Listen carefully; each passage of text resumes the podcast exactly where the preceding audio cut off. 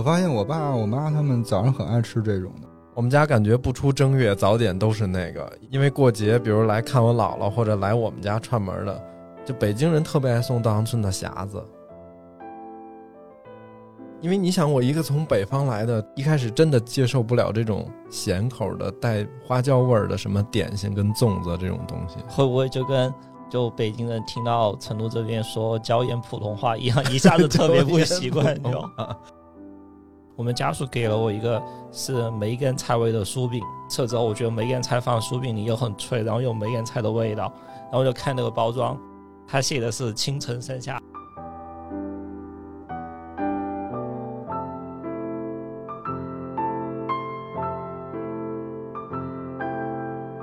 三月是青团子，四月绿豆糕，五月薄荷糕，六月蟹皂团子。因为是京八件，它后来又演变成了大八件、小八件、细八件、酥皮大八件、酒皮大八件、酒皮小八件、酒皮细八件。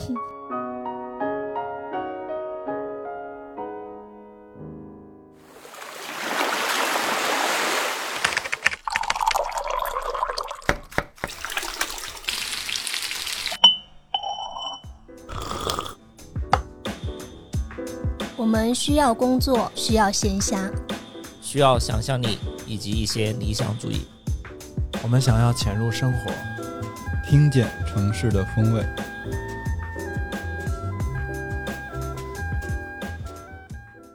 Hello，大家好，欢迎收听金鱼赫兹，我是秋鹏，我是 House，我是乐克，我是怪美。今天的话题是中式糕点。这个很直接，我以为你要铺平铺一下，铺个什么东西，然后再来。今天要聊到的不只是新出现的中式糕点，还有就是原来它历史很悠久的一些中式糕点，只不过可能现在提及的多了起来。嗯嗯，是不是？其实像中式糕点这个品类，它也是一个怎么讲？是一个运动着发展的这么一个。嗯，就是我们现在对它的定义，可能跟我们上一辈或者再往前的时候接触到的东西完全不一样。因为你看，我们小的时候很多东西是感觉是进口的、西式的，但现在这个界限变模糊了。我觉得小时候有两种，嗯，一种是新式的比较多，尤其是八零后接触的新式的东西比较多；另外一种就是被动吃到的。什么是被动吃的？就你看，像我在姥姥家长大的哈，然后逢年过节，呃，亲戚拜年。拜年送的那些，哦，那它不是你主动选择去吃的，而是只有它，你早上只能吃这些。嗯。嗯，而且小时候没那么爱吃，就现在反而会更爱吃了。有。小时候瞧不上那些，嗯，就是传统的或者觉得老老的这种东西，爱吃什么就是饼干，嗯。然后反正各种蛋糕，这一听就感觉这肯定不是中式的东西传承下来的。这里就有一个非常值得探探讨的点是什么呢？嗯，是我们变老了，还是他们变好吃了？是是坏人变老了。没事，我们可以带着这个疑问往下。哎，如果说到中式糕点的话，你们每个人有没有那种？就是一说他，对对对，就爱吃也好，或者说记忆点很深的也好，那得糕点大省来说。哦，今天是秋鹏的本命选题。嗯，我第一个想的是桃酥。哦，桃酥就非常的油，酥或掉渣。我平时是拒绝吃这个东西的，小时候也拒绝吃。我有一个那个疑问，是不是桃酥这个名字就是因为它是核桃味的？是吧？有这个说法吧？还有一种说法是说，在景德镇那边，他们做陶瓷的，然后工人是怎么在那个做的那个东陶上面做出一个什么好吃的，然后叫陶酥。那不是一个字儿啊！他总总不能说那个。做的东西跟吃的东西相关吧，变成桃子的话，它就跟吃的相关更合理啊。你知道我我是这样理解的，我小时候最排斥的就是桃酥。我也是，我不知道是不是因为我我爷爷他们太爱吃桃酥了，就我让我有点逆反了都。就他们一说出去买点点心，就是买桃酥，嗯，然后回来就放一大铁罐里，然后就一直搁着，那东西永远吃不完。嗯，而且我特别不爱吃核桃。我有点不太喜欢。现在还不爱吃，不爱吃。我不我不喜欢核桃的那个味儿。现在好像有原味桃酥，就不加核桃的。嗯，就那不加核桃的桃酥不能叫桃酥了，面酥。桃酥它的一个是油重，嗯，然后其实甜度也挺高的。就我会在什么情况下吃呢？如果说有人买了，但是不要递给我，就放在我面前，我又暂时离不开那个地方的话，可能嘴闲着才会想吃。这个。都已经小概率事件，感觉比中彩票都难。嗯，小时候也是在那个拜年的时候，就互相会送嘛，串门儿。对我从来不吃，但前后来慢慢的感觉这个东西在我们家又消失了，嗯，就不怎么吃它了。会不会就是因为其他的吃的更多了？对，我也觉得是对。然后前几年有一次，不知道我爸从哪突然拿出来一块桃酥。就是放在你面前，然后我就拒绝，然后没递给你，结果就是你没事儿的时候自己拿着吃了。没有，他是问我要不要吃，我本能的说不要，就不能问。嗯，不能问。还有吗？我上次给你们说的是桃片，但我记错了。嗯，其实就是灯芯糕。哦，灯芯糕吃起来跟桃片几乎是一样的。就是你今儿拿来这个吗？对，我买了，在网上买了一些。它是贵溪的特产，贵溪就是鹰潭的一个代管县级市。哦，贵溪不就我们家吗？那个贵，富贵的贵。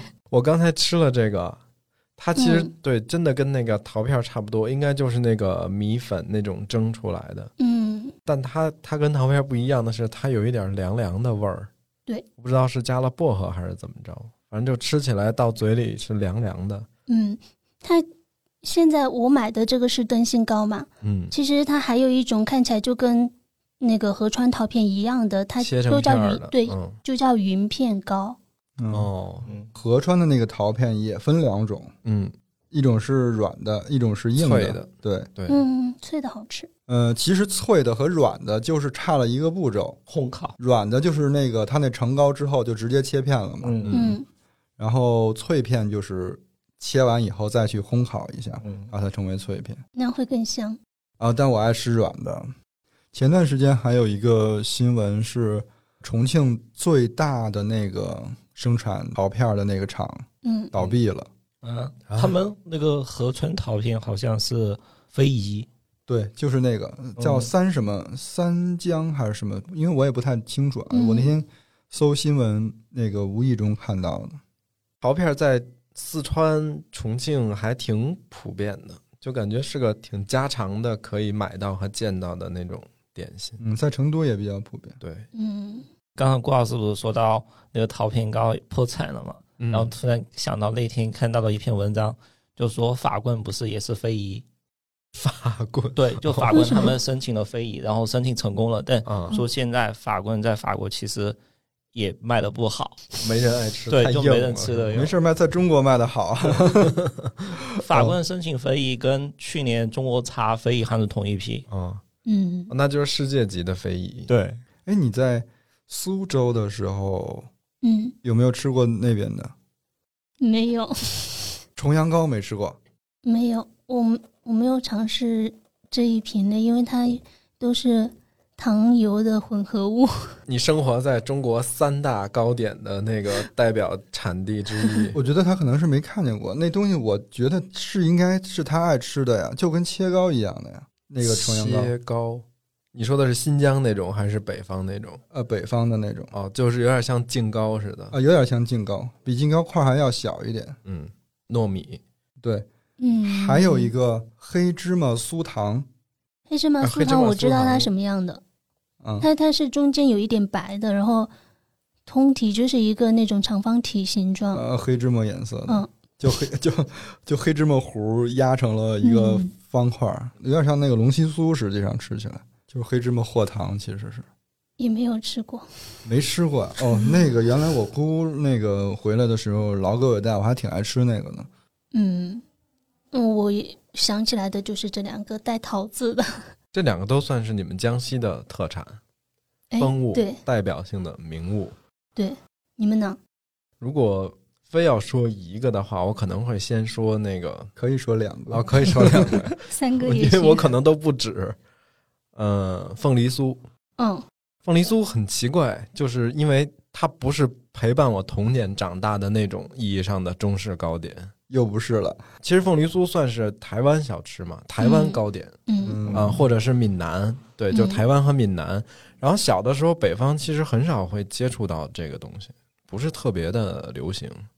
呃，小时候吃的可能都是那个冬瓜做对的，，冬瓜糖做的那种其实不算，那代表不了好吃的凤梨酥。嗯，但后来就是就是去那个出去玩儿，今天可能还是要提前跟听众们打个招呼哈，因为我们楼下三层在又在装修了，装一个小的巧克力工作室。嗯，我刚才下去试图阻止他们装修，但我没好意思开口。嗯我们反正已经那个被夹断了好几次了，嗯感觉。所以今天如果有那种装修的声音打扰到大家，那个是真的剪不掉。嗯，嗯，我们尽量避免。然后接着说，就是出去玩儿去之后，比如去台湾或者去福建、厦门什么的旅游，因为它是一个当地的算特色的什么伴手礼嘛，我就发现哇，这东西我简直太爱吃了。它的酥皮很香，嗯而且它是带着那种黄油的那种香味儿的，奶油的香味儿。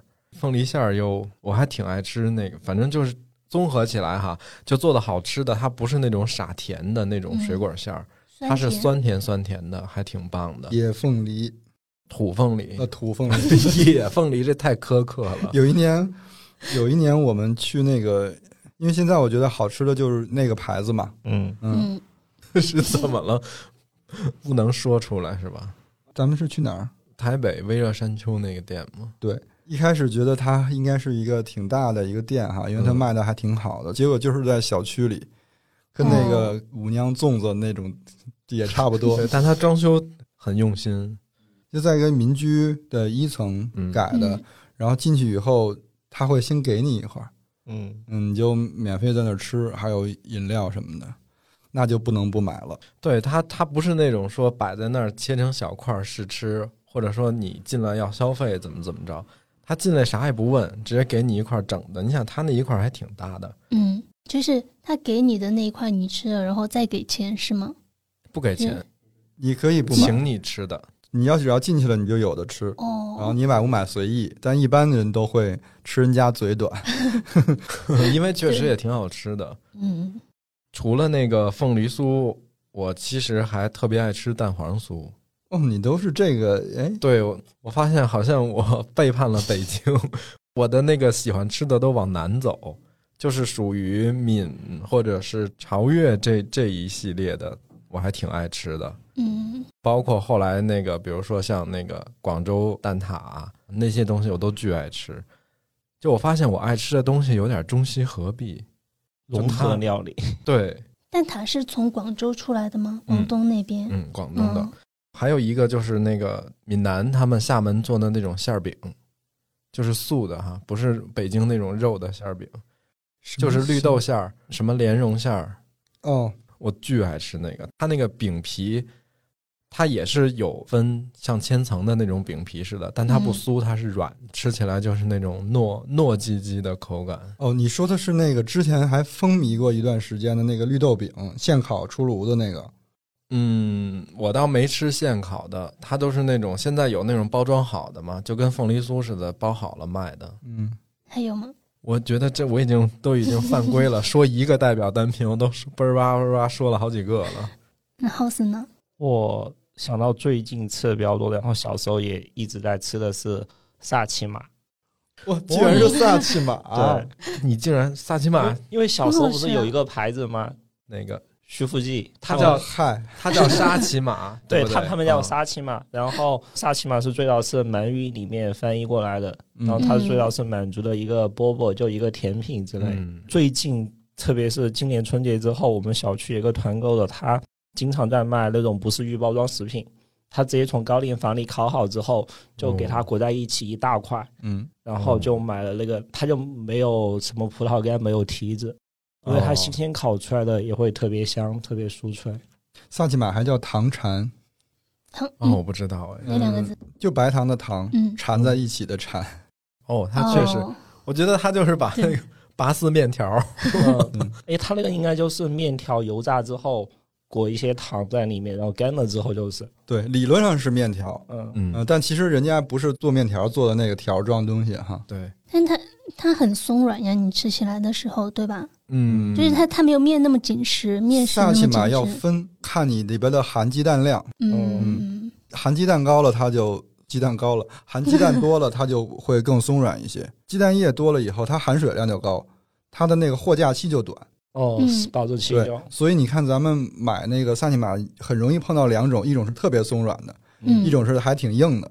那它就是它的里边的那个含水比例不一样。哦，每次提到萨琪玛的时候，就会想到萨马兰奇，真的很奇怪，这样。这梗我很难接住。萨琪玛听着就不是一个汉族的名字，嗯，嗯然后还有一个比较喜欢吃的是成都本地的，就椒盐酥。哦，是小块的那种吗？椒盐一听就知道是成都这边花椒和盐嗯炒过之后，然后跟那个桃酥差不多的制作方法。哦小个的那个，它它其实就是那种椒盐味儿的小桃酥，嗯就大概一口一个那种。对，它没有核桃，然后又没有花生。嗯，原原味桃酥。还挺好吃的。我来，我说吗？嗯，到我了，哇，可太多了。牛舌饼、嗯哦，山楂锅盔、嗯嗯，枣花酥，嗯，贵妃饼。你哦，你刚才说这几个都是稻香村的，稻香村卖的最好的几个东西了吧？贵妃饼不是？其实反正那种传统的饽饽铺对，都会有这几个。嗯，你这就典型的是那个北方的宫廷糕点派系的那个东对，西。宫廷出来了嘛。嗯，哇，波波铺就是那个香饽饽的饽饽。对，对，原来就是北方广那种卖嗯糕点的地方都叫饽饽，饽饽。但是是近两年才流行起来这个名字的。嗯，有一段时间也不叫这个了，有一段时间其实北方的糕点就被稻香村统治了，稻香村变成一个品类了的感觉，是吧？嗯你在北京，其实你说稻香村就等于点糕点。嗯嗯牛舌饼我没有很爱吃，但是是我的问题，不是他的问题，因为它有葱味儿因此我就能够不被乐师傅抢。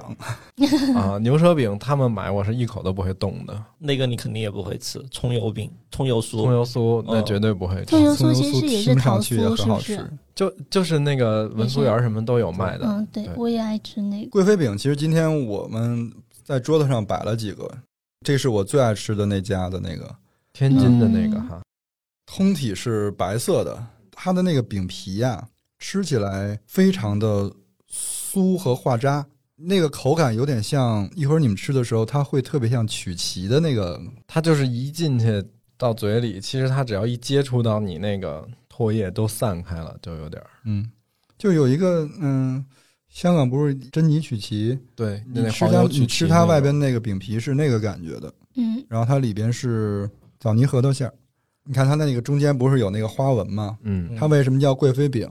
就是因为据说唐朝的女子，哦然后那个额额头那个花点细的那个妆，七个点，对，它是根据那个花纹你说而来的。他这个点的，你说是和尚那个也挺像的。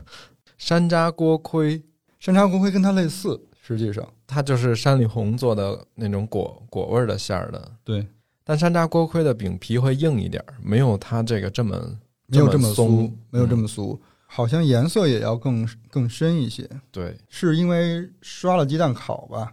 但是它是烤的那个火、嗯就上色了。对，还有枣花酥比较有名的就是稻香村的那个，它是一个花瓣儿花瓣儿形状的，嗯，嗯，应该是有八个花瓣儿嘛。我觉得不止吧，它那个特挺多的，然后反正那个花瓣儿里塞了的是那个枣枣泥馅儿，而且它嗯馅儿很大，就它皮很薄。我刚刚就在想，它那个枣花花要怎么呈现出来呢？它其实是好比说一个圆，一般的糕点不是一个圆形的饼状嘛？嗯他做的时候拿剪子把旁边剪开了，但没剪断。嗯，剪完了之后，比如说他在这个圆形上等分剪八刀或者十二刀，嗯，然后再一拧，嗯就让它拧一个方向，再烘烤出来定型之后，它就是一个花瓣的形状。就是其实你去那个网上随便一搜一看，你肯定见过那个东西。那个东西经常会出现在什么海报上之类的，京八件里边也有那个。对，嗯，太多了，反正你就你跟我提，我就会列出几个来。然后这四个是最常吃的，当然这都没加上什么枣糕啊，那个什么糖糖火烧这种。糖火烧不算吧？糖火烧不算吗？糖火烧算小吃，不能算糕点吧？你刚说的那四样，现在现在吃的是不是其实还是更少一点了？吃挺多的，是吗？对，我觉得可能是成都这边吃的比较少。他不是要在北京买到吗？嗯，你像那个祥和饽饽铺，它是有淘宝的，嗯，而且你像稻香村，我是一般在京东买，因为配送特别快嘛。第二天，对，这种糕点，北京还挺容易把它当早点的。之前过节回北京，我发现我爸我妈他们早上很爱吃这种的。我们家感觉不出正月，早点都是那个，因为过节，比如来看我姥姥或者来我们家串门的，就北京人特别爱送稻香村的匣子，嗯，点心匣子。刚才我说的这四种，就是会主动去买着吃的。比如说今天 我们桌子上其实摆了，我现在可以给给打开，大家可以尝一尝。嗯，嗯，终于可以吃了。我想吃那个枣泥这个圆的这个就是贵妃饼，贵妃饼，它这个就是物流的情况，它会特别的容易碎，嗯所以它每一个都包了一个保鲜膜。而且我突然发现，他们家上过《舌尖上的中国三》，就是没什么对人，就是就是《舌尖上中国》最不好看的那一期。哦，这个好容易掉渣呀。我们要分着吗？我已经打开了，让你吃这个。哎呀，不行，完全它这个不能掰，一碰就都碎了。非常的酥。但它这个是分层的，它里面馅儿，是不是？咱俩拿的是一个，嗯，它这个面皮好香啊！耗子，你再尝尝这个，它俩口感是不一样的。嗯，我觉得这个更酥一些。它这个不是掉成渣，是掉成粉。它这个油酥做的好好啊。想吃到里面的馅儿。那饼皮是不是吃起来很像曲奇，嗯是吧？嗯，嗯对，就是曲奇要还要更油一点，但它没有那么油。他们家其实现在的配方是减油减糖了的，嗯，嗯，而且它那个那个不怎么甜。而且它那个馅儿料的那个枣选的挺好的，它都是本地取材，它不会说舍近求远，比如说弄新疆的枣，嗯，嗯，然后枣泥不是跟油和糖一起炒吗？它那个比例其实是减了的，减了糖和油的，所以吃起来很满足，然后又没有那么太大的负担。我被种草这个了，你被种草了。这个是个嗯天津的老字号，从此你可以爱上了在网上他们家是非遗，我们刚才就我们每个人爱吃的跟列举的这个，反正基本上就是主要的三个大的流派嘛。嗯，北京、天津是以宫廷糕点为那个，对就，它的特点是相对比较庄重或者比较样式特别的那个。其实说白了还是有祭祀的成分在里边。，对，我们刚才提的比较少的其实是苏江南那一派。他们就会更特别精致。对反正江南这个派系，它就是以那个造型，反正就比较讲究嘛。本来那个江南那边活的也比较讲究，嗯然后活的，就没有北方这么粗犷嘛。然后还有一个主流的，就是刚才我说的那个，呃，比如说潮汕、广州，嗯甚至是加闽南，就是岭南这个派系。嗯，当然，如果要细分的话，其实我查了一下，就是中式糕点，京派、金派嗯啊、苏派、嗯广派、潮派，嗯然后宁派指的是宁波，嗯，嗯。沪派糯糯叽叽的世界，沪派就是上海要单独拎出来，嗯，然后川派、扬派，扬州的扬，嗯，是这么说的吗？是是，嗯然后还有滇派和闽派，嗯，那我们来先说说那个京派和金派。嗯，那京派、金派就你主讲呗，你爱吃的不都在这个里头？对，京派首先得就得说京八件儿，嗯，有哪八件呢？京八件好像分上巳、下巳，对吧？上巳是哪上巳？嗯，福禄寿喜。下巳呢？福禄寿喜是四个饼，下巳我就不知道了。吉祥如意安康哦，吉祥如意安康，还有一个平安。反正说的京八件福禄寿喜吉祥如意安康等吉利话，嗯，然后它就是印在那个饼上，未知的就是那个八件嗯，然后相对应的点心分别就是象征幸福的福字饼，嗯。嗯。然后寓意高官厚禄的太师饼，嗯。嗯、代表长寿的寿桃饼，然后印有双喜字的嗯。喜字饼，寄托财富的银锭饼，嗯，然后如书卷般的卷酥饼，嚯，谐音吉庆有余的鸡油饼，寓意早生贵子的枣花饼。嗯。枣花饼就是刚才我们前面说的那个，但我哦我我现在买京八件，我发现里边有萨琪玛。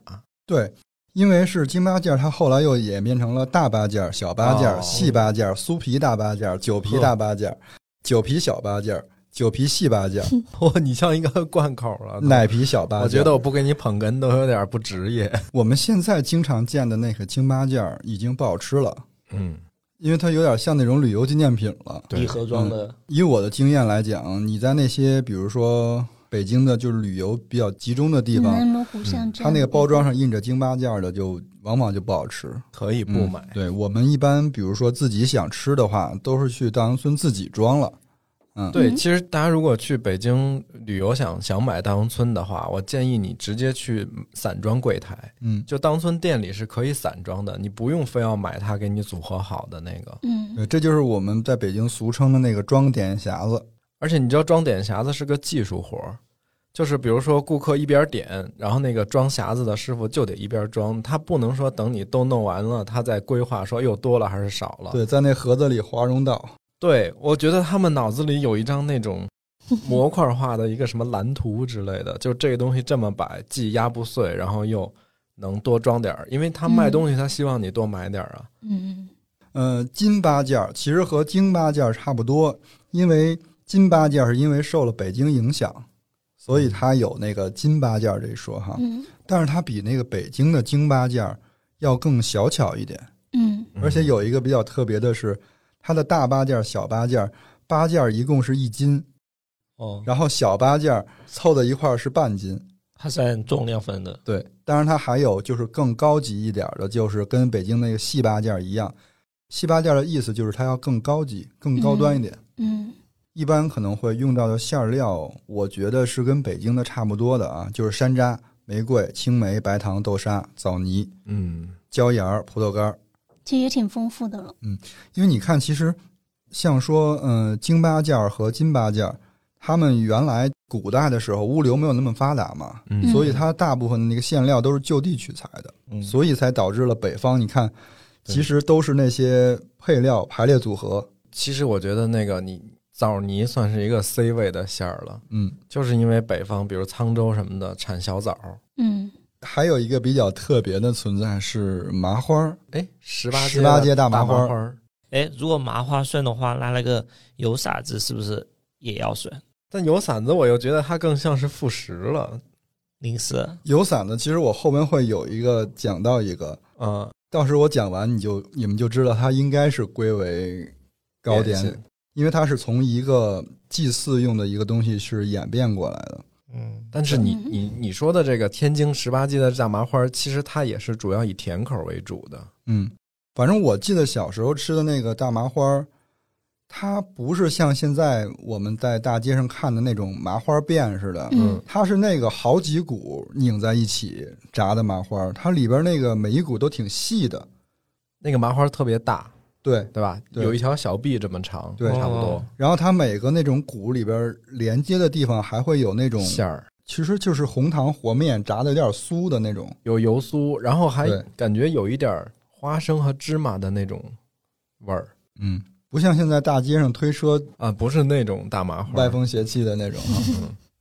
反正我就记着小时候，呃，家里还老吃那种大麻花儿，那嗯。那一根儿就可以当零食吃，能吃好久。因为好的那个麻花，它放时间长，能放三个月。嗯，完全也不会不会有油哈喇味儿，对，也不会潮，也不会皮，就一直能吃，所以就非常适合祭祀。而且小时候那个大麻花特别坚硬，对，可以可以打人是吗？对，就是小时候小朋友玩的时候会拿那个来敲别人的头。哇，我昨天前两天不是给你们发了一篇文章吗？嗯嗯，就是周作人写的，他就写那个波波北京没有，好吃的，对，所以我很很好奇他是怎么没有找到。他那篇文章的标题是北京的茶食，然后嗯我就很感兴趣，想知道他要写什么茶食。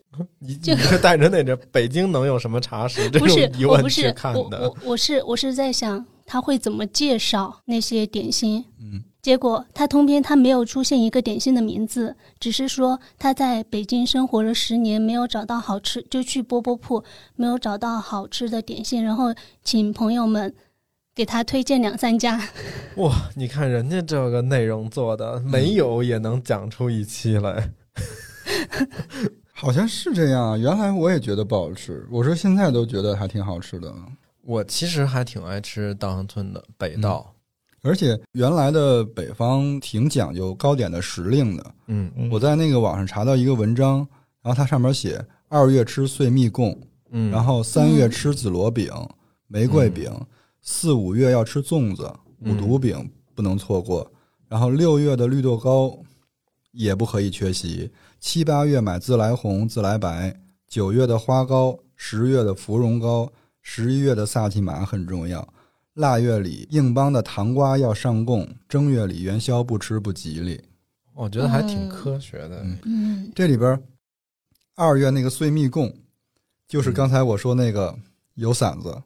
哦，蜜供它是一个古代的祭祀的食物，嗯就是把那个油炸的就跟手指头粗细的那种，嗯，大家可以把它想成不是江米条吗？对，但它要比江米条要酥软一点，哦，嗯，然后搭成一个宝塔的形状。嗯我看见一张老照片，就是那个人在大街上走，手里托一宝塔，哇，就跟托塔李天它不会王似的。散吗？对，因为它完全就是粘在粘在这儿了。哦，那个原来供奉的这个时候，就是腊月里有钱人家买这个去供奉，然后当时这些做糕点的饽饽铺还专门请那种泥瓦匠嗯给他们培训，说怎么能把这个砌的起来对砌的结实一点。我还请泥瓦匠。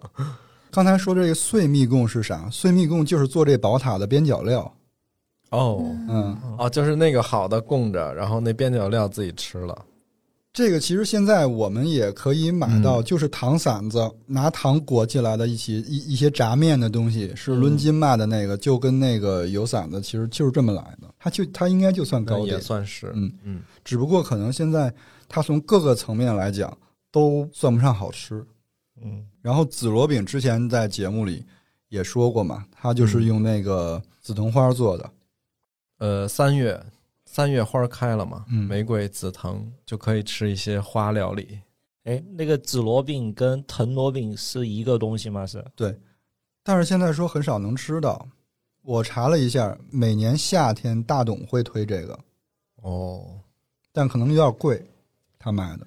然后那五毒饼是啥？我没。五毒饼我知道，嗯、我是有一年突然发现啊，稻香村有一个季节限定，但是好多人其实不太知道。就稻香村是每年端午那段时间，他会提前一点上五毒饼。五毒就是传说中的那个端午要辟邪的那个五毒嘛，就是嗯蜈蚣、蟾蜍，然后蝎子、壁虎，还有一个蛇。做的馅儿啊呃，，不是不是，它是个寓意。就你看 北方糕点，经常是什么供啊，或者寓意个一个什么东西，哦只这么叫而已。对，会把那个动物的形状，能用那种红印印在那个饼上。哦，那就跟这个似的。对，然后民间传说就是说，你吃了它就不怕它来咬你或者怎么样，其实就是一个驱邪平安的一个寓意。就我们因为是现代了嘛，然后这个馅儿都比较就是要走一些那种 就是更新了。你看那个，比如说它那个五毒饼里边蟾蜍的那个，它用的是呃椰黄芝士馅儿，然后蜈蚣用的是香香什么乳酪馅儿，蝎子最可气，用的是榴莲馅儿。哦，然后还有用什么，比如黑芝麻之类的，什么松仁馅儿，反正就是馅儿料跟原来肯定是不一样了。但是它那个形制没变，嗯，就是五个酥皮的饼。你知道我本来在期待什么？啊、你说它的馅料创新了，我以为他会把牛蛙什么放在里头。没没有，我觉得北方人不敢干那种事儿。北方的创新还是在甜口这个领域里头的，嗯，他不会加那些什么咸的、辣的、麻的东西。九月的那个花糕，就是刚才提到的那个重阳糕，嗯，苏州也有这种一样的，对，因为那个稻香村是苏州派系，对你听这名儿，其实你听这名儿就跟北京其实没关系。嗯，十月的芙蓉糕其实就是萨其马盖白糖，萨其马都那么甜了，还 盖白糖。嗯，所以我们听的少啊。原来它就是原来吃那个可讲究了，现在好像有的地方也有卖的。我在淘宝上还特意搜了搜，他说是减糖版的芙蓉糕，嗯，就是用萨其马再裹了一下白糖，你就想象把它想象成萨琪玛上有奶盖的那种啊，但它盖的是白糖，这就是芙蓉糕。糖官儿在成都应该有其他的叫法，我们其实就叫关东糖。对，成都叫丁丁糖，哦，它它其实就是形状不一样，它的原料都是麦芽麦芽糖，然后用那个拉，把空气给给它混合进去，它就会它就会从那种透明的发黄的那种胶体变成白色的那种，就因为嗯混了空气之后，它里边气孔特别多。嗯糖瓜儿是因为它把那个关东糖做成了小南瓜的形状，对，哦所以叫嗯瓜，中间是空心儿的。糖瓜都能算点心了。没有，我就刚才给大家念那一段嘛，哦哦然后就是解释一下，对，说明我们北京 挺讲究吃这些的。嗯嗯，二十三糖瓜粘。哦苏州也有一个这种时令性的，嗯就是苏式糕点，它有按季节的嘛，季节的就是什么春饼、夏团还不是夏糕糕，哦，然后秋酥、嗯，冬糖，冬糖对就分季节。然后它也有每个月份对应的。我找到的一个说法是这样的：嗯，是正月是酒酿饼，嗯二月撑腰糕和雪饼，三月是青团子，哦四月绿豆糕，五月薄荷糕，六月蟹皂团子，七月豇豆糕，八月粢饭团，九月我就没有记了。怎么了？到九月已经那撑到这儿撑着了，是吧？其实这些我都没有怎么接触过，但我对一个很感兴趣，那个酒酿饼。哦，酒酿啊，江浙那边很多都说米酒，嗯，就是酒酿嘛。嗯酒酿饼它就是一个扁圆形，用小火煎熟的饼，哦，然后它那个面团里面就有用酒酿去调味，所以呃就会有酒酿味儿。活的面，我不知道是不是用酒酿活的面，还是说在后面嗯发酵的时候，还嗯是说在面团定型就做那个饼胚的时候，嗯，给它加了酒酿，然后它里面加那红豆沙，我就会非常好吃。突然把语速馅儿啊。突然把语速加快了。前面说的那个春饼嘛，酒酿饼就是其中的一个代表。哎，那你就顺势说说你们半壁江山，对 我们赣派是吗？对。并没有赣派的这个说法。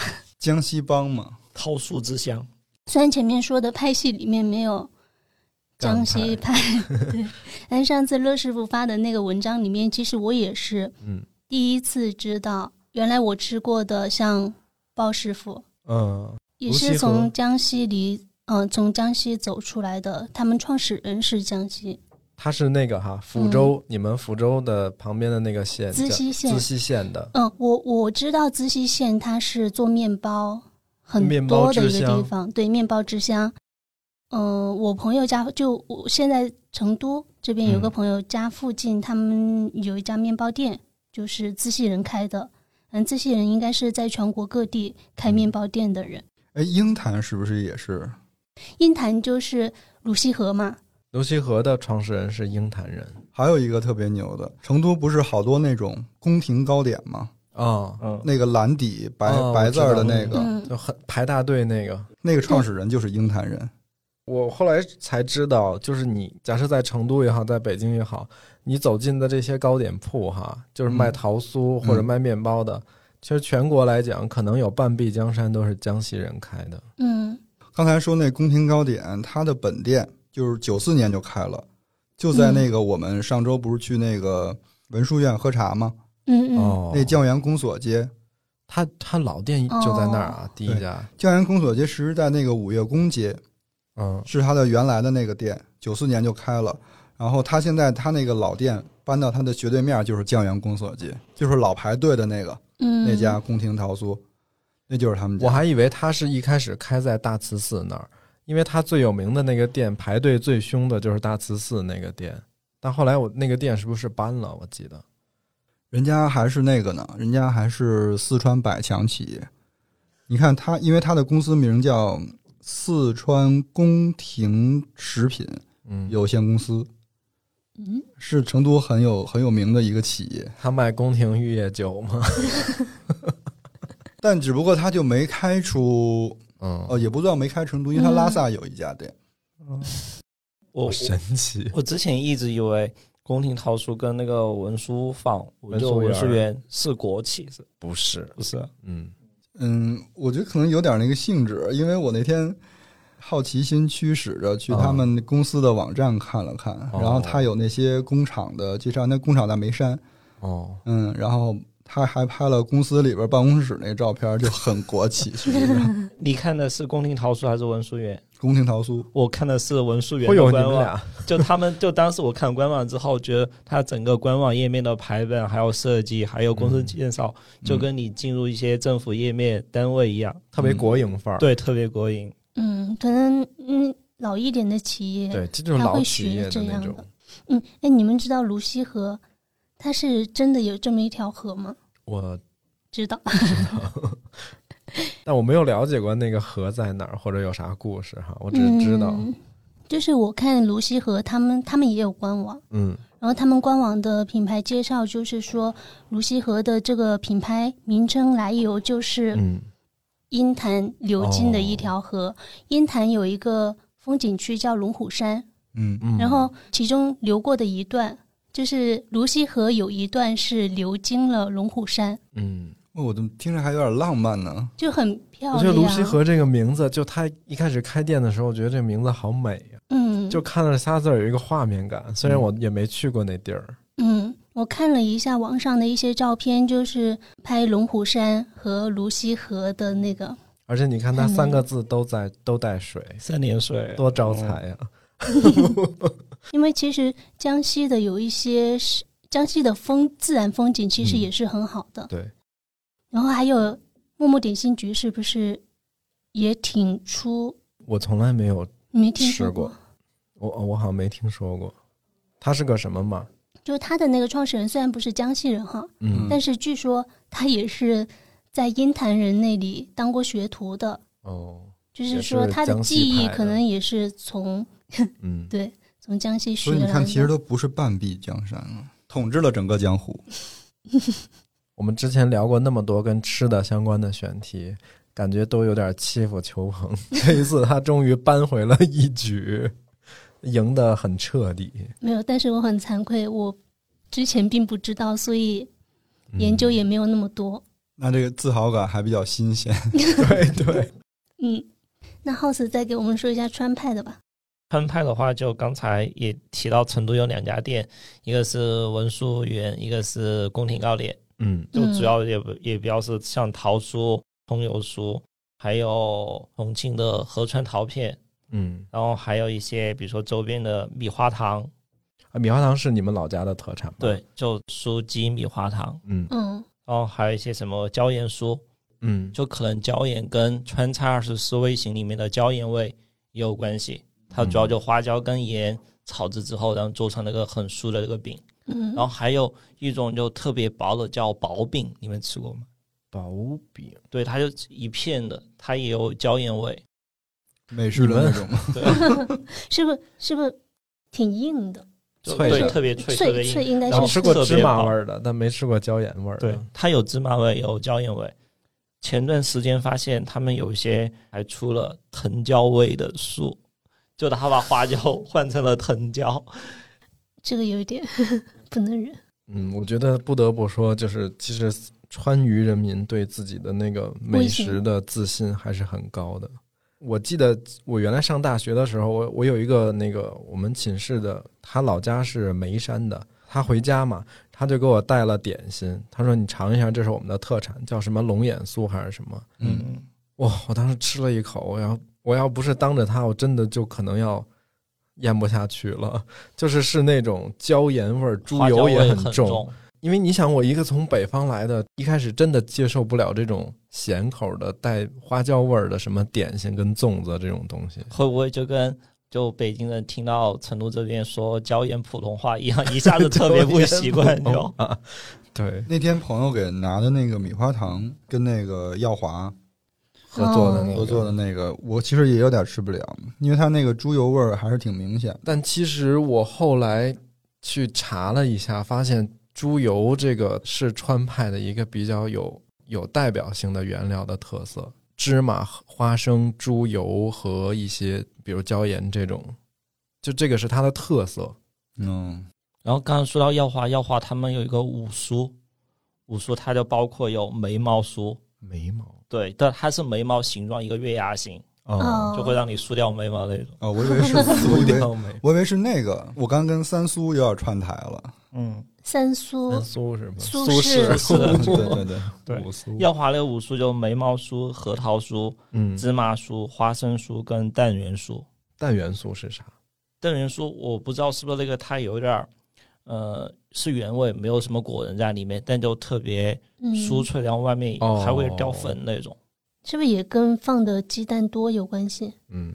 可能是你刚才你说的那个，嗯，苕丝什么苕丝糖，嗯，然后苕丝糖，我记得是小时候吃的比较多。它是那个红薯，红薯切成丝之后，我感觉跟萨琪玛制作差不多，就把红薯丝油炸之后，最后加些糖让它凝固。哦，那个也特别酥脆，然后再切成小块吃。它是一小块，比如说可能像香皂那么大一小块，嗯，然后它里面会有一张纸。一张纸是以前印刷的那种特别复古、特别旧的那种纸，然后放在里面，然后外面给它一个塑封膜。谁能告诉我那个是啥？那个？那个狗屎糖是什么呀？狗屎糖是花生糖。花生糖。为什么叫狗屎糖呢？因为它花生糖有一些是像米花糖那种做一大板，然后切成方块的，比较规则的；有一些是它可以不切成方块。就是弄一个比较随意的一坨这种造型，嗯，你 你明白为什么了吧？就是它造型有点随意，它没有塑形啊。这个是哪里吃的多的？也是成都，啊成都，嗯嗯。其实说到那个川派的糕点，我我有一家特别爱吃的，但它很小众，它甚至都快做不下去了，感觉。就之前我们去他厂里呢，还他是都江堰的一个非遗的一个传承人。啊，他们家三代都是做传统糕点的，我特别爱吃他们家的桃片跟芝麻糕。就是其实芝麻糕吃起来是本来是有一点腻的，就它是一个嗯，怎么说呢？可能有四个骰子放在一起那么大的大小跟厚度，然后里边就是满满的都是黑芝麻，它已经没有什么馅儿跟皮儿之分了，它就是一块整的切出来的一块糕。嗯，理论上那个东西就是猪油会放的很重。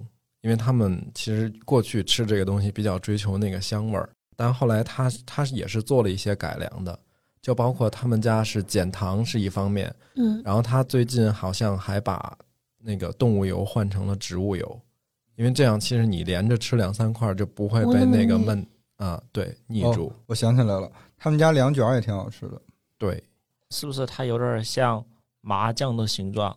然后中间是黑芝麻，然后两边是白色的，对，给它就裹在一起。他们家有芝麻糕、核桃糕，芝麻的就是黑的，两边是白的；核桃的就是那种黄色的，然后两边也是白的。对。然后还有他们家的椒盐桃片，巨好吃。我我我好像自己打脸了自己。我其实是不怎么爱吃椒盐味儿的这种点心的，嗯，但它那个椒盐味儿的桃片确实很好吃，因为它是脆的，它不是那种软的。嗯。就烤过的，但是我永远站在软桃片这一边。他们家的软桃片也非常好吃，他们家就是有点贵，但是它确实用的那个原料，比如桃片，其实理论上它为啥叫桃片，是因为它里边加了核桃嘛。嗯。但是你看，就是好多那种便宜的，你去超市或者去哪儿买的那种，它切出来，你一看那横截面，恨不得一斤里头加了一个一个核桃。嗯。但这家就是它核桃加的多，同时就是它也贵。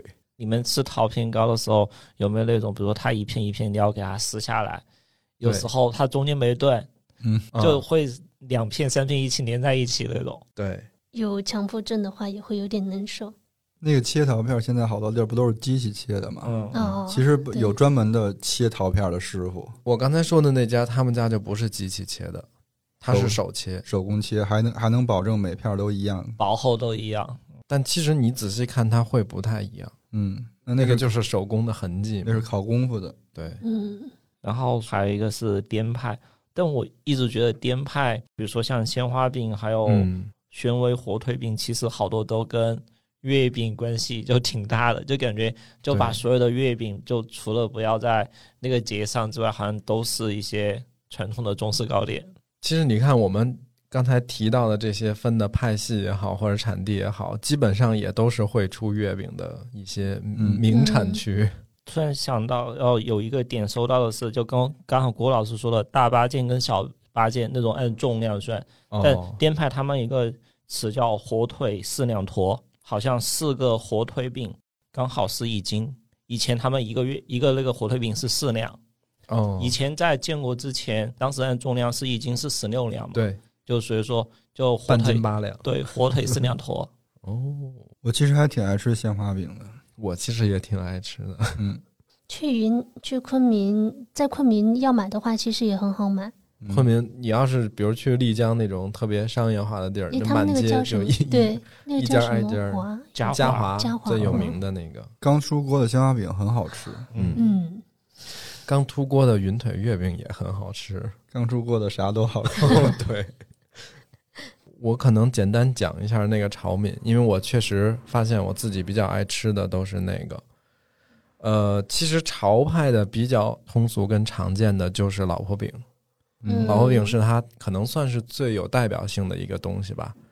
然后老婆饼这个东西，就是你要追溯它那个故事，其实就是民间传说嘛。嗯，就是一个那个潮州的师傅，他是在广州那种大酒楼里边做点心的，因为他们酒楼特别有名，他就把那个他们的点心带回家给他老婆。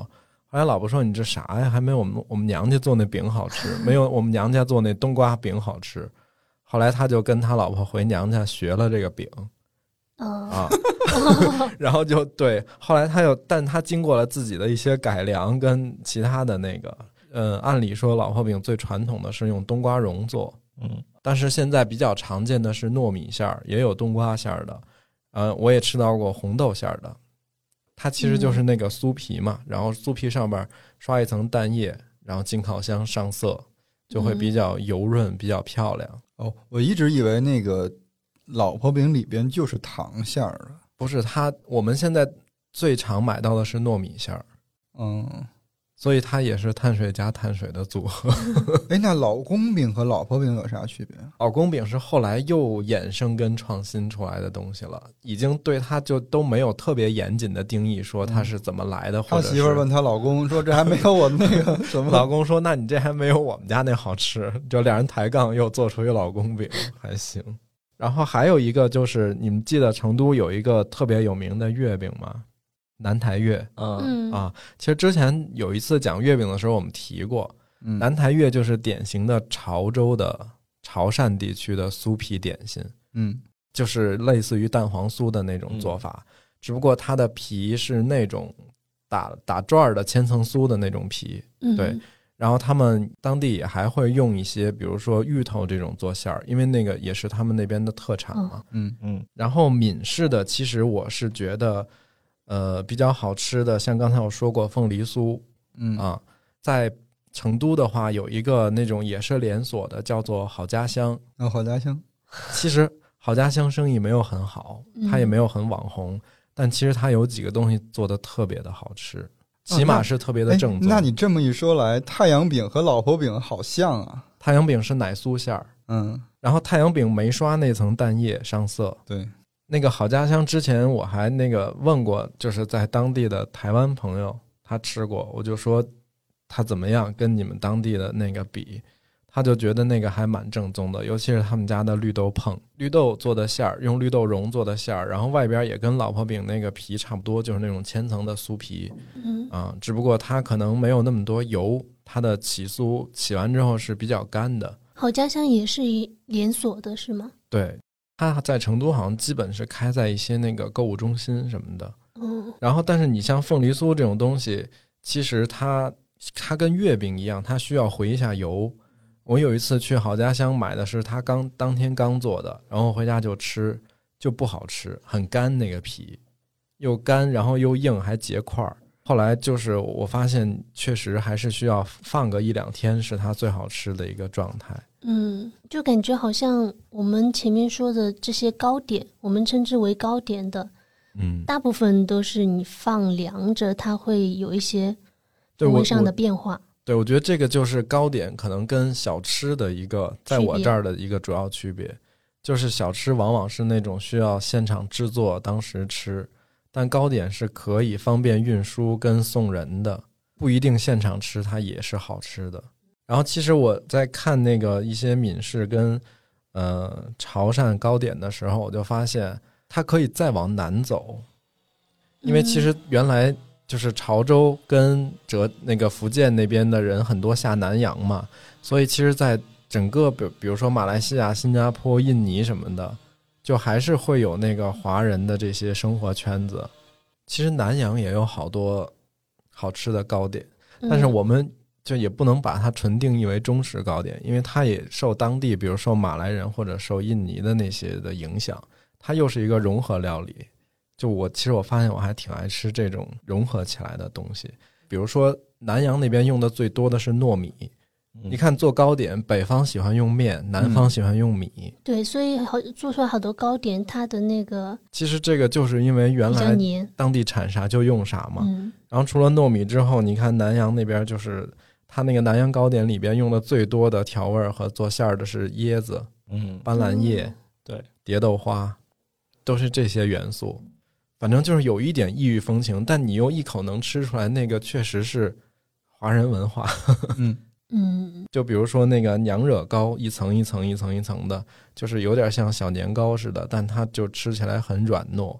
它就是一，比如一层斑斓叶，一层椰浆，然后一层蝶豆花，做出来就还五颜六色的。然后那个咖椰吐司，咖椰吐司又可以算了。哦，咖椰吐司那就不算吧，但是那个确实很好吃。吐司你是不是之前说过呀？对，是因为那个酱好吃，咖椰酱他连我糖火烧都不算，咖椰吐司愣能算。确实是不能算。我前一阵儿看那个，就是今年的那个，哎，那个纪录片突然就忘了叫啥风味人间啊？对，《风味人间》里边有一集，就是一个现在生活在海南的一个印尼华侨，嗯，就他每年他都还是习惯会做那个，就是印尼当地的一个传统糕点。我看着跟娘惹糕有点像，也是那种一层一层的。因为他们文化有相似之处嘛。对，嗯有几个现在耳耳熟能详的哈，嗯像广联参、泸溪河，然后成都这边应该其他地儿没有。嗯，协盛隆，嗯刚才你说的默默点心局、嗯文苏园、耀华、鲍师傅，嗯还有今天咱们吃的这个祥和饽饽铺、嗯，富华斋饽饽铺，还有一个稻香村稻香村零号店。哦，零号店是什么？那待会儿给你展开讲吧，太难描述了。就这些，就是呃，查了一下，它现在哎还都挺好的。然后反正有些是遍地开花，嗯然后有些是在某一个城市有名气。嗯你说的这几个，好像大部分都是那种比较有流量的一些店和品牌，对，对？我觉得他们是是那种叫新中式糕点，国潮点心，对，秋鹏都吃过吗？其中可能有一半我没有听过，哦，但广联参没吃过，协盛楼没吃过。过，协盛隆，泸溪协盛隆河你肯定吃过吧？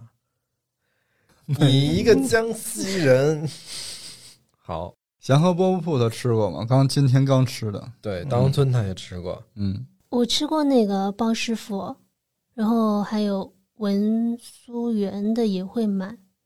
哎，还有哦哦，耀华也吃过。嗯，你看，其实还是三个。还是吃的蛮多的了。卢溪河我也是，卢溪河其实我要真正意义上没有吃过，我只吃过它的试吃，因为排队排队太多了。对，但是也可能是他刚来，现在好像好了。刚来成都开的时候，然后正好我们赶上了，嗯，赶上试吃了。他什么时候开到成都的？就去年的事，去年，去年，嗯，好像这种资本资本投入的这些糕点店，基本上是在二一年、二二年对，差不多。这两年特别火。那个富华斋饽饽铺，嗯，用小红书的话讲，就是最近风很大。我刚刚就想用那个词富华斋是那个护哎护国寺还是报国寺来着？护国寺是吗？是是护国寺自己做的一个点心品牌，哦，就那个小吃店连锁，他们自己做的。稻香村零号店是啥呢？是就是北京稻香村开了一家不一样的店，它叫零号店，它里边卖的点心也不一样。嗯，乍一看你会觉得那有点像日式的和果子，嗯，但其实也不能这么说，因为那个很多东西也是从中式传统造型来的，就它嗯其实是更回归那种江南派系的那种精致糕点的那种做法。嗯，但他只学到了好看。对，好看是真好看。就最早听到他们这名字的时候，我以为他们要蹭那个零糖零脂的那个风。北京的朋友他看着特好，然后也知道我们现在回北京回的比较少，其实他就给我们寄了一盒。嗯，哇首先要感谢这个朋友送啊，但是没有一个是好吃的。朋友没错，朋友没错，他错了，品牌错了。我觉得他这么整就，哎呀，有点败好感。实际上，对，但他们这个零号店是不是开的也不多？就一家。他可能也是一个尝试也。据说也也快倒了，就是因为太难吃了，而且它便宜，它便宜吗？便不便不便宜吗？它没有原来稻香村的产品线便宜啊。哦，你要这么说肯定是。就他这个店开起来，你就非常明显知道他想干嘛。嗯，嗯其实我一开始我都有点不相信这个是稻香村开的，嗯，我就觉得首先他做不出这样的东西来，其次他没必要，你说会不会是那个假稻香村开的？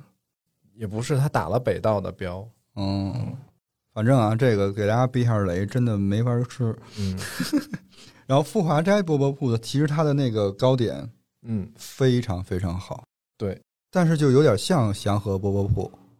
但它比祥和的精致。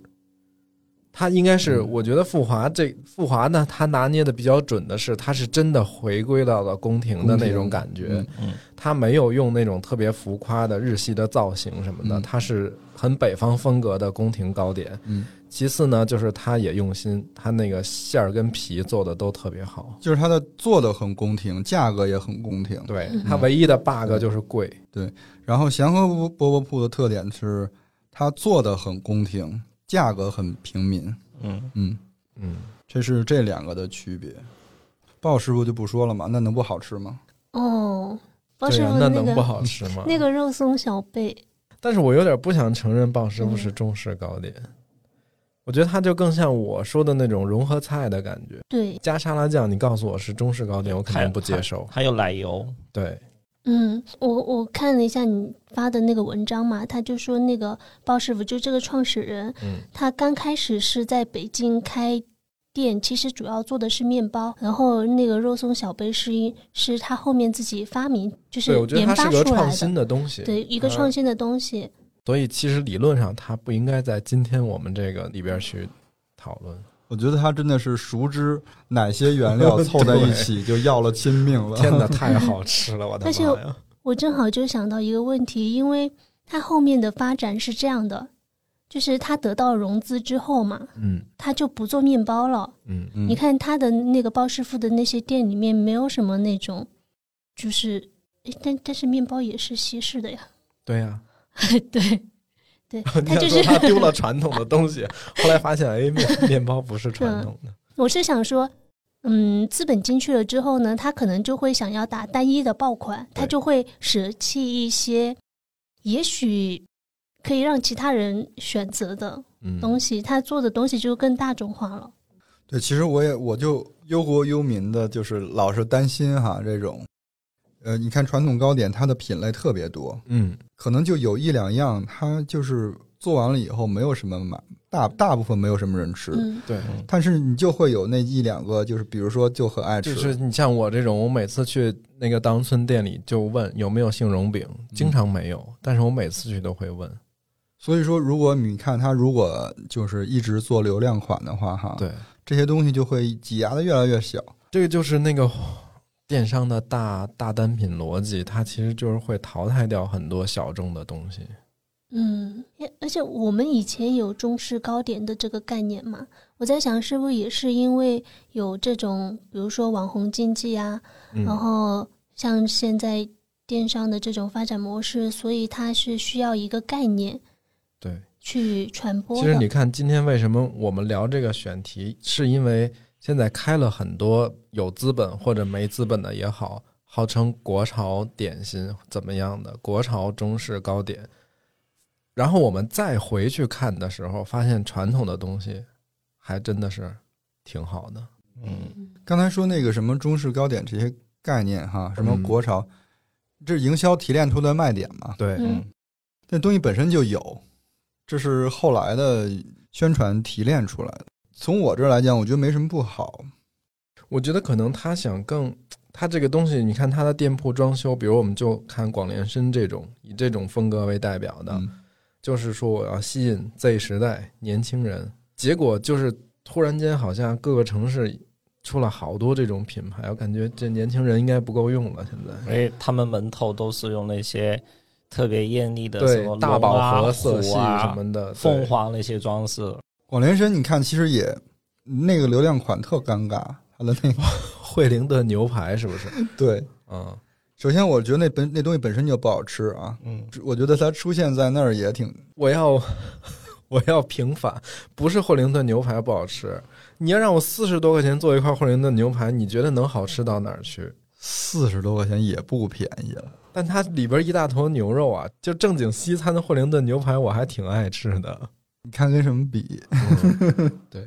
你跟我这个贵妃饼比，不过确实它出现在一个国潮点心铺，我一开始我其实也挺不理解的。我觉得，反正不管它装修成什么样，主要还是得看它好吃不好吃。对，我倒是觉得他们现在其实如果要推单品，他肯定是会把那个东西做好吃的。嗯，所以可能我觉得比较遗憾的一个点就是选择性越来越少了。嗯，然后刚刚乐师傅说都是迎合了更年轻的人。他能不能考虑一下中老年人？我觉得中老年人该买什么还买什么，他可能也不会受这些东西的影响。你看，我们我们现在如果路过那个宫廷桃酥和文酥园的店门口，排队的往往是那些退休的叔叔阿姨什么的。反而这种新中式糕点品牌，它就最早是想要迎合年轻人，但其实万万没想到，年轻人是更加容易三心二意的。嗯，就那几年过了之后，可能也就换了也。主要是看老字号们会不会把自己端的很高了哈。嗯，但这都没有问题。你把自己端的很高的那种老字号，我们也非常推崇。但如果比如说你把它放的身段平平一点，然后有这样的一个符合年轻人喜欢的产品线，对对，你比如说年轻人他会在乎减糖、嗯，减油这些。我觉得在这些上面去迎合年轻人，我觉得完全 OK。嗯，但你不要说像那个什么稻香村零号店似的，只是给它做成了一个年轻人喜欢的样子，吃起来形式大于内容。对，你说你扔它又可惜，太浪费了。对，吃吧是实在下下不去嘴。但其实像泸溪河这种，我是喜欢的，因为它的桃酥是真的是好吃的。就其实我我是觉得吃的东西，我总喜欢说看本质，就是适适口为真。我喜欢的就是好的，嗯，你装修丑也无所谓，你装修好也无所谓，咱都可以去，对我都可以去。前一阵儿我家楼下有一个商场，它里边就是那开了一个，还不是名牌的，是一看就是跟风学习的那种所谓的国潮点心局，嗯，然后那天他开业嘛。然后就咱们不是从那儿路过，嗯，他就开始那个大家在排队试吃，基本试吃了一遍，我一个都没买，不试吃，不试吃还好，对他不试吃，我真的没准还买几个尝尝。完了，那就听完以后他们都不试吃了。我跟你说，这就有一个鲜明的对比。刚才我扣 back 回去，我们刚才不是说宫廷糕点吗？嗯，他其实，在成都有也有很。很多家店，对，然后人家那个是大企业，也挺有钱的。我数了一下，他一共加上拉萨那个十八家店，他每家店都是直营。嗯嗯，它不开放加盟，为的就是品控。嗯，这不是也是那种什么前店后厂的模式？他他们这种点心局一般都分几种吧？对有一种是集中配送的，工那个就是工有厂做中央厨房或者工厂做出来的东西，然后有一种要到这儿再加工一次的。那个就是它有现烤现制的这一部分。嗯前段时间我吃到一个特别，我当时觉得特别好奇好吃，然后因为我吃到这种好吃的东西，或者说看到它文案，就会很好奇去淘宝搜一下。嗯然后是我们家属给了我一个是梅干菜味的酥饼，哦，吃了之后我觉得梅干菜放酥饼里又很脆，然后有梅干菜的味道，然后我就看那个包装，它写的是青城山下白素贞，然后他们这个品牌就它叫的品牌叫这个名字呀？对，然后我就顺着这个品牌去去淘宝搜，发现它商想第一句就是“没想到吧”，那个没又是用梅干菜。天哪，真的是他们真的那家店，我觉得做的还挺好吃的，而且它整个页面排版还有包装看起来也还挺舒服。不是你说的话，我偶然如果碰到这种商详和这种产品，我是万万不会不会敢买买的。对，因为它包装上那个名字我觉得特别雷，一般看到特别雷的，或者说有些消费品牌文案就觉得还挺不可思议的，我就会去稍微搜一下看一下，没想到嗯结果真的没想到。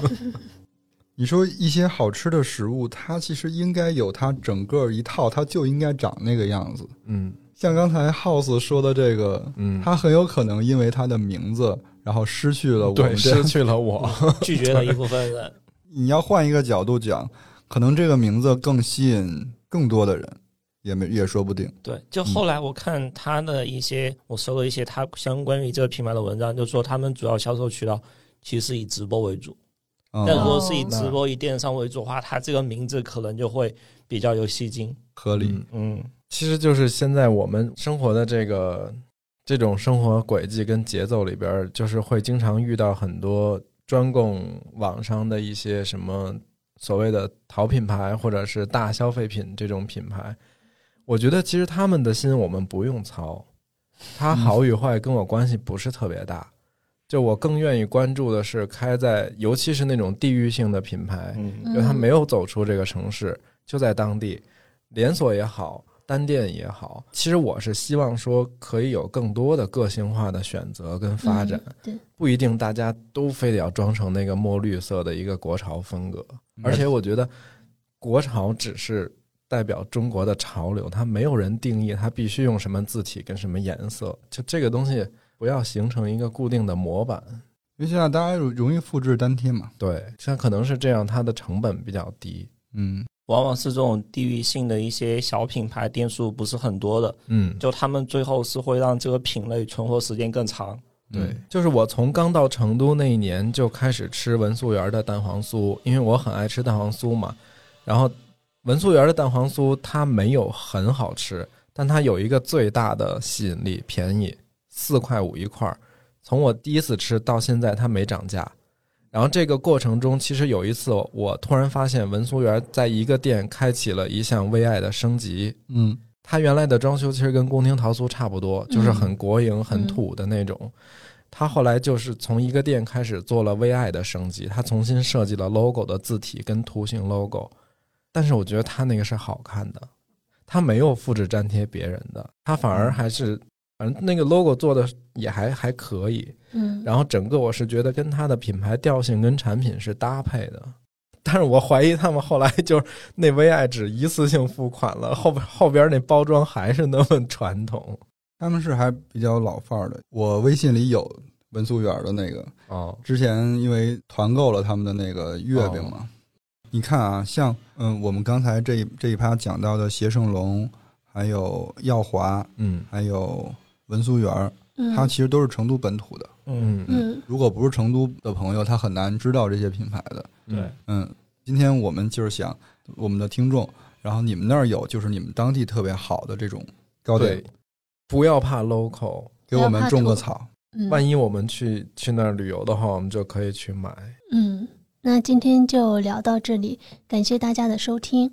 如果喜欢本期节目，可以分享给身边的朋友，或者在苹果播客给我们五星好评。呃，我们有个听友群叫“金鱼赫兹饭前饭后群”，如果大家感兴趣的话，也可以添加微信“金鱼赫兹 FM”。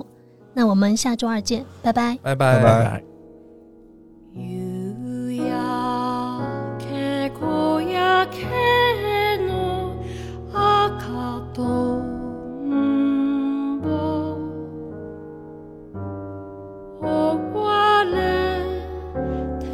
見た